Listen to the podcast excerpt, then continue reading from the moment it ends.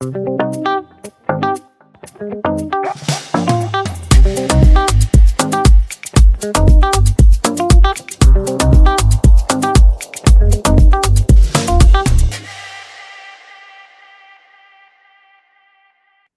à tous et bienvenue sur le podcast Le lundi de bonheur. Je suis très heureuse d'être en présence de Valérie Miara. Bonjour Valérie, tu vas bien? Bonjour, oui, bonjour Aurélie, je suis euh, en super forme ce lundi matin. Super. Alors Valérie, euh, on a fait un petit peu connaissance. Je sais que tu as fait une école de commerce, un master vente et négo, puis du management, du marketing.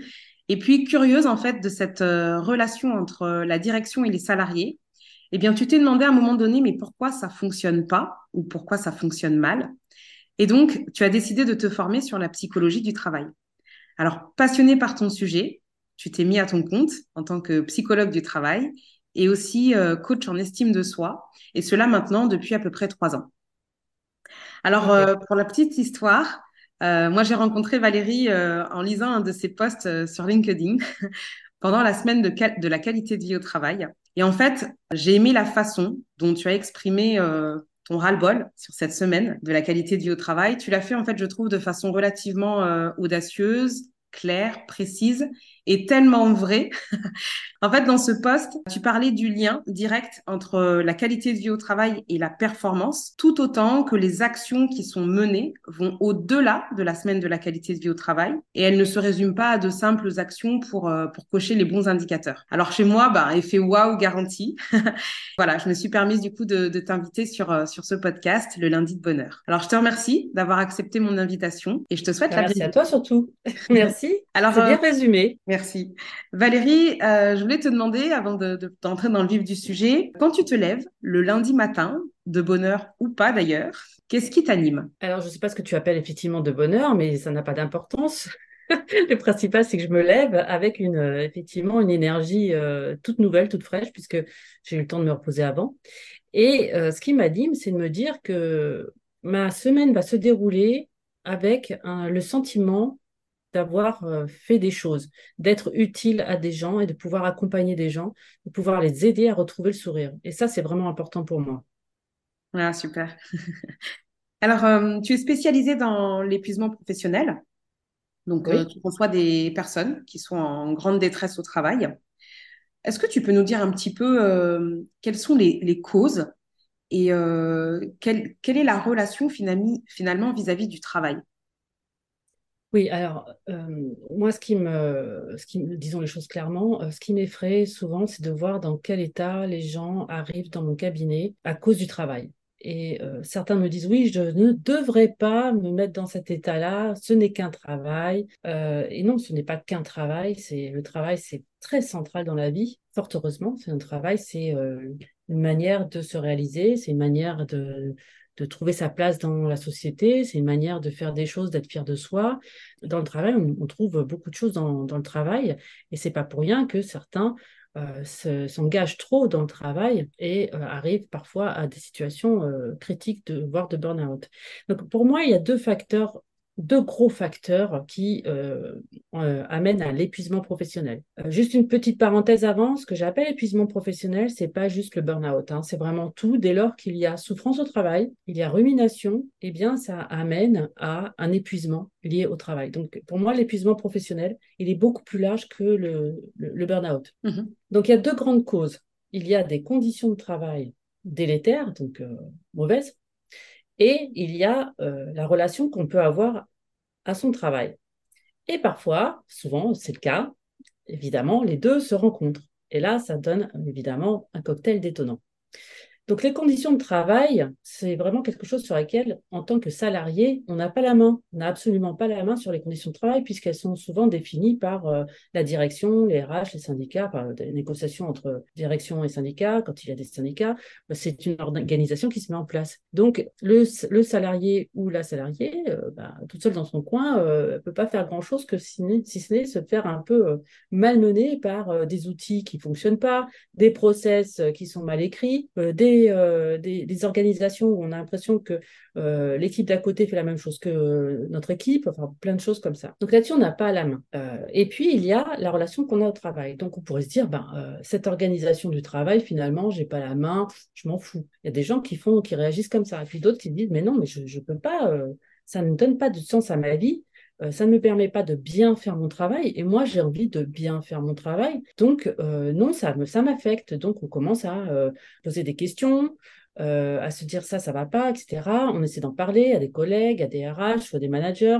On n'est pas écouté et finalement on se dit bah si personne ne réagit, c'est forcément que c'est de ma faute. Mmh et c'est là qu'on arrive sur l'estime de soi en fait. Ces conditions de travail viennent me perturber dans mon travail, je n'arrive pas à bien faire mon travail, donc forcément c'est de ma faute. Et c'est là qu'il faut tout reconstruire, tout dénouer déjà dans un premier temps, et tout reconstruire. Donc les, causes, elles peuvent être multiples, hein. c'est-à-dire qu'on peut aussi euh, avoir des, euh, des, causes liées euh, à une ambiance complètement pourrie. Hein. C'est-à-dire mmh. que moi j'ai reçu quelqu'un il n'y a pas longtemps, elle se plaint surtout des messes basses dans les équipes. Mmh. Donc c'est vraiment le genre de choses sur lesquelles on n'a pas la main. Euh, ou alors, euh, bon, euh, je sais pas, il faut, faut trouver des, des, astuces vraiment pour casser ces espaces. C'est compliqué.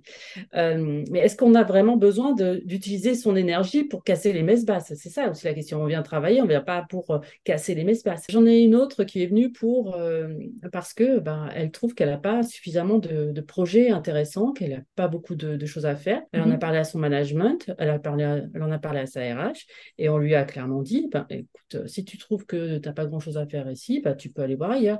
Et puis tous les jours, c'est alors quand est-ce que tu pars? On lui pose la question. Donc là, elle m'a dit j'arrive pour un burn-out, donc elle se remettait en question.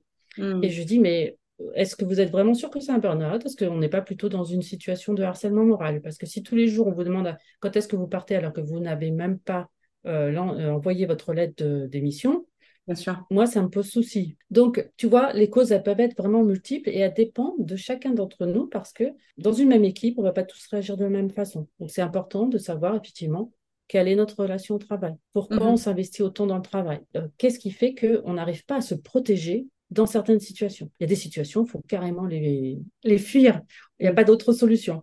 Mais il y a d'autres situations où effectivement, ben, j'ai euh, accompagné euh, des gens qui euh, avaient du mal à s'intégrer dans une équipe ou qui avaient du mal à, bien comprendre euh, ce qui se passait. Et en fait, leur façon de regarder, d'analyser la situation a évolué et leur a permis de rester dans l'entreprise sans être obligé de changer de, travail tout de suite. Mmh Vaste, vaste sujet, c'est très intéressant, euh, mais en tout cas de, se poser la question déjà, c'est euh, aussi le, début euh, d'une réflexion qui peut euh, qui peut sauver en fait, parce que des fois il y a de la souffrance au travail certes qui fait mal et qui épuise du coup, et puis je me dis qu'il y a peut-être aussi des souffrances qui peuvent être créatrices, notamment quand il y a du changement. Ah oui complètement, il y a deux types de souffrances, hein. il y a la souffrance vraiment qui qui amène après à pas qui est lié au stress et qui amène à, des euh, troubles musculosquelettiques, euh, des euh, douleurs dans, le ventre, des migraines, des,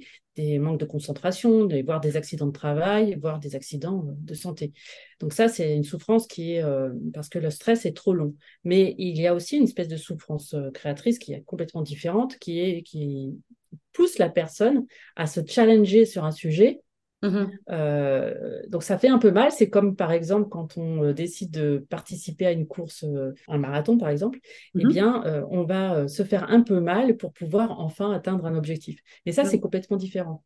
Oui. Ça, c'est parce qu'on l'a voulu, euh, qu'on s'est préparé, qu'on a mis en place les choses. Donc oui, il y a deux types de souffrance. Ok. Oui, donc finalement aussi, dans la... c'est la préparation qui fait qu'on souffre peut-être un petit peu moins et qu'on accepte euh, davantage. Et si je veux garder cette, euh, cette image-là par rapport au sujet de la qualité de vie au travail, ben justement, les entreprises, alors elles, on va pas dire qu'elles vont s'entraîner pour ce marathon-là, mais elles peuvent du coup prévenir en mettant en place des choses qui seront liées à, la santé au travail. Ça, c'est certain. Il est important vraiment que les entreprises et surtout les dirigeants, bah déjà, ils commencent par eux. je crois que c'est la, plus, la chose la plus importante à faire, c'est de voir si effectivement les dirigeants sont pas, et les cadres dirigeants, enfin les managers, euh, ne sont pas euh, justement dans une situation d'épuisement professionnel eux-mêmes.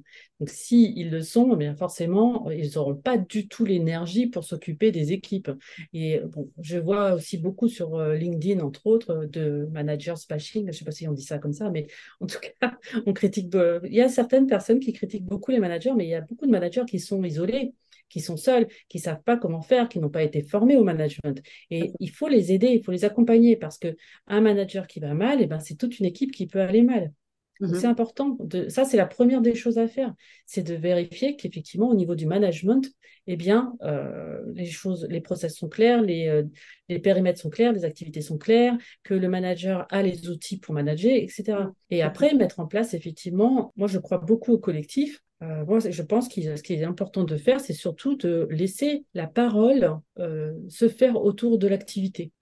C'est-à-dire que euh, permettre aux gens d'une même équipe qui travaillent sur le même métier de pouvoir échanger sur leur manière de faire, leur manière de pratiquer. Et c'est comme ça que, déjà, un, on va avoir un peu plus d'engagement de la part des gens. Ils n'auront pas l'impression qu'on leur impose de faire des choses, mais ils auront l'impression de participer. Et plus ils ont l'impression de participer, plus ils vont donner le meilleur d'eux-mêmes pour bien faire leur travail. Donc, c'est mhm. beaucoup plus stimulant pour tout le monde. Donc, forcément, ça amène à la performance. Et puis, ça va permettre aussi euh, de, de, progresser collectivement, c'est-à-dire certains savent faire des choses de telle manière, ont développé une expertise, ont développé des astuces, eh bien, ils vont les pouvoir les partager et les autres pourront pouvoir se les approprier si euh, ils trouvent que c'est euh, adapté. Donc, c'est important pour tout le monde de permettre aux équipes de discuter de l'activité ensemble. Mmh et tu vois, justement, ce que tu dis, c'est intéressant parce que souvent, quand on parle de qualité de vie au travail, en tout cas, c'est ce dont moi j'ai l'impression, on oublie un peu justement celle du dirigeant, celle de l'entrepreneur, celle du cadre manager.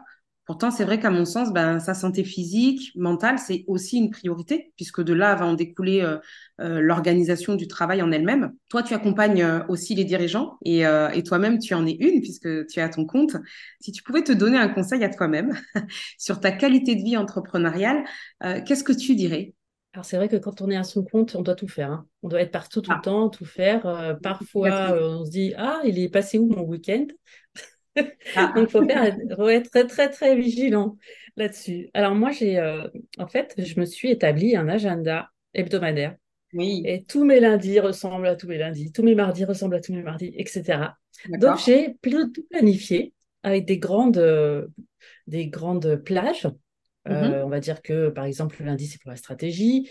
Euh, le mardi après-midi et le jeudi toute la journée, c'est pour recevoir mes patients, etc. Voilà, j'ai organisé ma semaine comme ça. Et mon conseil que je me donne à moi tous les week-ends, enfin tous les lundis matins plutôt, c'est de me dire attention, vigilance, on ne dépasse pas le planning. On ne va pas au-delà, on ne dérange pas le planning. On ne, pour euh, sous prétexte de soi-disant urgence, on ne décale rien, on laisse le planning tel qu'il est. Et si on peut faire rentrer quelque chose de plus, on le fait. Sinon, mhm. il faut réfléchir vraiment à savoir si c'est vraiment urgent et important. Alors du coup, ton, planning, il prévoit aussi les imprévus? Euh, Oui, oui. J'ai des, euh, des moments où euh, c'est un peu, bah, par exemple, le mercredi après-midi. Ça, c'est une plage horaire où, au cas où j'ai besoin, bah, je vais travailler. D'accord. Si je ne travaille pas, bah, je vais faire autre chose pour moi, pour la maison, pour m'occuper de mon fils, etc. Ok. Il y a des soupapes.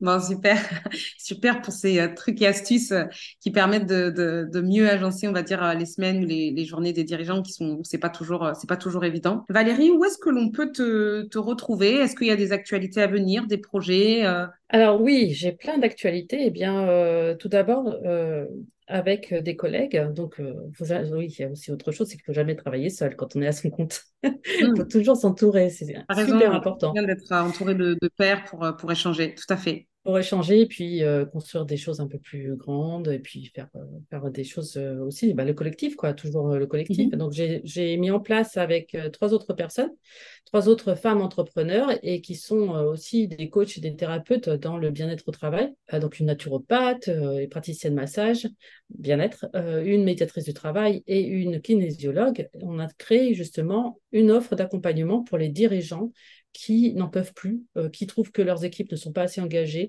qui euh, n'arrivent pas à recruter, qui euh, se retrouvent avec un turnover client aussi important. On a créé donc toute une offre qui s'appelle Plus de sérénité, mmh qui permet justement à ces dirigeants de prendre soin d'eux et de prendre soin aussi de leurs équipes. Donc il y a des ateliers, euh, il y a des interventions, il y a du coaching de dirigeants, il y a plein de choses. Mhm. Euh, ce sont des briques en fonction, donc c'est vraiment une offre sur mesure en fonction de la situation. On va pouvoir faire d'abord un audit et puis après proposer euh, ce qui est le plus adapté. Donc ça, c'est la, plus grosse actualité. Mhm. Ensuite, de manière plus ponctuelle, parce que pour moi, c'est vraiment, vraiment important que les personnes que, qui sont fatiguées, notamment après la rentrée, fassent une pause parce que après, on entre dans l'hiver, on a moins d'énergie, il y a moins de lumière, donc on arrive dans l'hiver complètement épuisé. Donc, il faut faire des pauses, vraiment, mais des vraies pauses. Hein. Alors, pas juste une heure. Pas la vraie pause? Alors, la pause, la vraie pause, c'est une journée pour moi. Et donc, euh, ça se passe dans ah. les Yvelines, à Maule, à Tel Artiste. Donc, on propose cinq ateliers avec euh, ma collègue Aurélie euh, Guyot, qui est donc toujours praticienne massage, bien-être et naturopathe. Et on va proposer cinq ateliers pour bien se reconnecter à soi, voir ce qui est vraiment important dans sa vie et apprendre à faire baisser son stress, parce que le stress, dès que le stress commence à perdurer, eh bien c'est là qu'on commence à avoir des problèmes de santé. Donc, euh, comment faire baisser son stress rapidement quand on sent qu'on est en situation de stress, qu'on ne se sent pas bien? Et euh, donc tout ça, c'est le 14 octobre 2023 à Maule, dans les Yvelines, dans le salon euh, l'artiste. D'accord. Bon, je remettrai les informations en commentaire, pas de souci. Voilà. Et euh, troisième actualité, donc là, je suis en train de, réfléchir à la troisième édition du sommet des professions L. Donc, ce sont des euh, femmes, euh, cadres, dirigeants, des coachs, etc., qui viennent témoigner de leur vie, de leur parcours, pour aider les, les autres femmes qui le souhaitent, qui ont besoin, à prendre soin d'elles et à pouvoir trouver effectivement une espèce de un équilibre, leur équilibre vie personnelle, vie au travail. D'accord. Bon, une actualité qui est euh, plutôt riche. Merci pour ces informations-là. Pense à ta journée pour toi dans tout ça, parce que j'imagine qu'elles sont du coup bien chargées. N'oublie pas ta sérénité.